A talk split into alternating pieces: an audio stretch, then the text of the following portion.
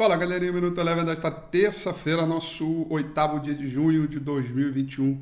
Vai destacando a primeira realização, correção, realização de lucro do índice Bovespa depois de oito dias consecutivos de alta e, evidentemente, renovar máximas durante todo esse período. Ao longo de toda a sessão, a gente se manteve um pouco descolado do mercado americano que vem bastante cauteloso também. Afinal de contas, é, não só hoje à noite, como também na quinta-feira serão dados, serão esperados dados importantes de inflação hoje à noite da China e na quinta-feira dos Estados Unidos. Deixa o mercado um pouco mais de lado. Ontem os Estados Unidos caiu, hoje acabou trabalhando no terreno positivo, alta praticamente estável de 0,02%, mas com um destaque interessante para os, o índice Nasdaq, né, a bolsa eletrônica que subiu com uma leve alta de 0,31%.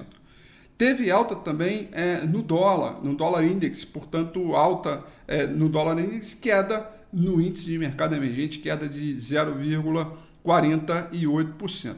Um bom dia também de rebound, de continuação do movimento de tendência para o petróleo, portanto, alta do Brent de 1,23%. Por aqui, dólar muito fraco ao longo de toda a sessão, testou terreno positivo, terreno negativo, certamente perde um pouco de momento daquele fluxo vendedor que a gente vem acompanhando já nas últimas duas, três semanas. De qualquer forma, leve queda de 0,15%. E o Ibovespa, na sua primeira correção, depois de oito dias consecutivos de altos, caiu 0,76%, se afastando um pouquinho lá da faixa dos 131, 130 mil pontos. Destaque negativo para as ações da Braskem.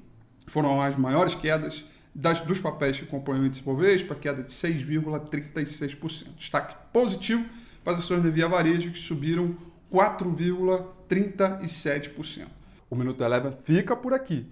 Quer ter acesso a mais conteúdos como esse? Inscreva-se em nosso site www.elevenfinancial.com e também siga a gente nas redes sociais. Eu sou Rafael Figueiredo e eu te espero no próximo Minuto Eleven.